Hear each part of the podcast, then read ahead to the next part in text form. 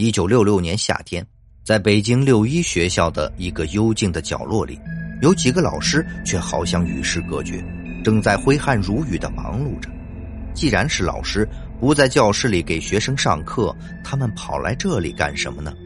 原来这几位老师接到了一个任务，勒令参与除四旧工作，限期刨开一座坟茔。如果不能按期完成，他们几位将受到严厉处罚。他们要刨谁的坟呢？就是晚清时期声名显赫的李莲英的坟冢。说起这个李莲英，大家都不陌生。他七岁进宫，历经咸丰、同治、光绪、宣统四朝，是慈禧身边的大红人，整整陪伴老佛爷五十三年。慈禧也给予了李莲英丰厚的回报。打破了清朝宦官不能超过四品的祖制，赏给了他二品顶戴花翎。李莲英也凭借着自己的机智和圆滑，在宫中积攒了超高的人气和丰厚的财富。奴才出身的他，成为了人生的大赢家。一九零八年十一月十五日，慈禧太后终于走完了她毁誉参半的一生。李莲英也在为慈禧守孝百日后，向清廷请求告老还乡。隆裕太后随即恩准了他的请求。六十一岁的李莲英离开了皇宫的深宅大院，隐居在了北京海淀区自己的豪华府邸中。三年后，李莲英因病去世，终年六十三岁。我们回过头来继续说挖墓的那几个老师，他们原本看起来轻松的挖墓行动，却遭遇了极大的困难。李莲英的坟冢是用糯米、鸡蛋清混着青石砖砌成的，异常坚硬。钢钎铁锤砸下去后，只在青石砖上留下了一些浅浅的痕迹。一个星期过后，挖掘工作毫无进展。又过了一个星期，几个人只是将李莲英高大的坟冢刨开了一个小小的豁口。正当几人心急如焚时，偶然间得到了一位高人的指点。终于找到了墓室的入口，进到了墓室。墓室里漆黑一片，寂静的让人心悸。其中一人划燃了一根火柴，但微弱的光线也只能目击周围两米左右。其中一人返回地面，找来了一只手电，大致看清了整个墓室的情况。空旷的墓室内，李莲英的棺椁清晰可见。几个人迫不及待的打开棺椁，一床被子下的人形赫然在目。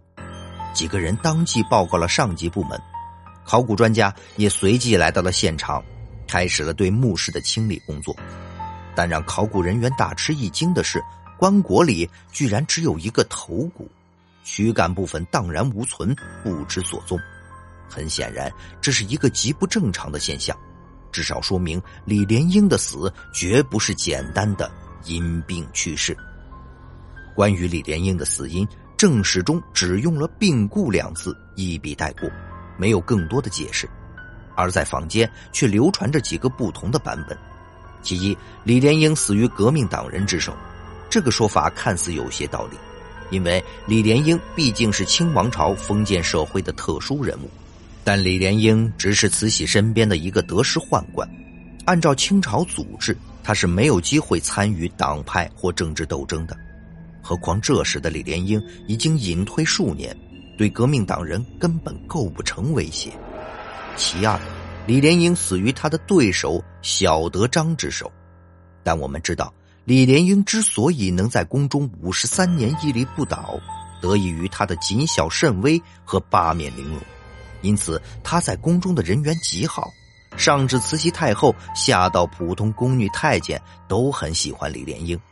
当初李莲英出宫时，曾将自己多年的积蓄分给宫中大小太监，直到后来隐退后，还将慈禧的一部分赏赐物品归还朝廷。至于李莲英和小德章有积怨，就更加谈不上了，因为两人年龄悬殊近三十岁。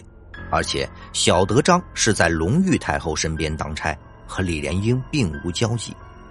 小德章的得势是在李莲英隐退之后，即便两人有些嫌隙，此时的李莲英也已经无法对小德章构成威胁，小德章犯不着夺人性命。其三，李莲英是在前去讨债的路上被悍匪杀害的。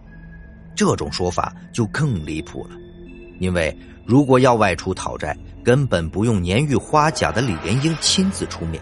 何况以李莲英当时的地位和财富，对于讨债这样的小事，府中自有人执行。其次，李莲英死于袁世凯之手，是袁世凯授意手下江朝宗约李莲英吃饭，在其回家的路上杀了他，因为袁世凯想当皇帝，但是。李莲英能阻挡袁世凯称帝吗？即使他当初在朝廷多少有些影响，但已经退休的李莲英就像被人拔了牙的老虎，袁世凯有必要忌惮他吗？李莲英的墓室中只有一颗头颅的现象，至今还是一个未解之谜。好了，以上就是本期的内容。如果您喜欢我们的节目，欢迎订阅、点赞、转发，感谢大家的支持。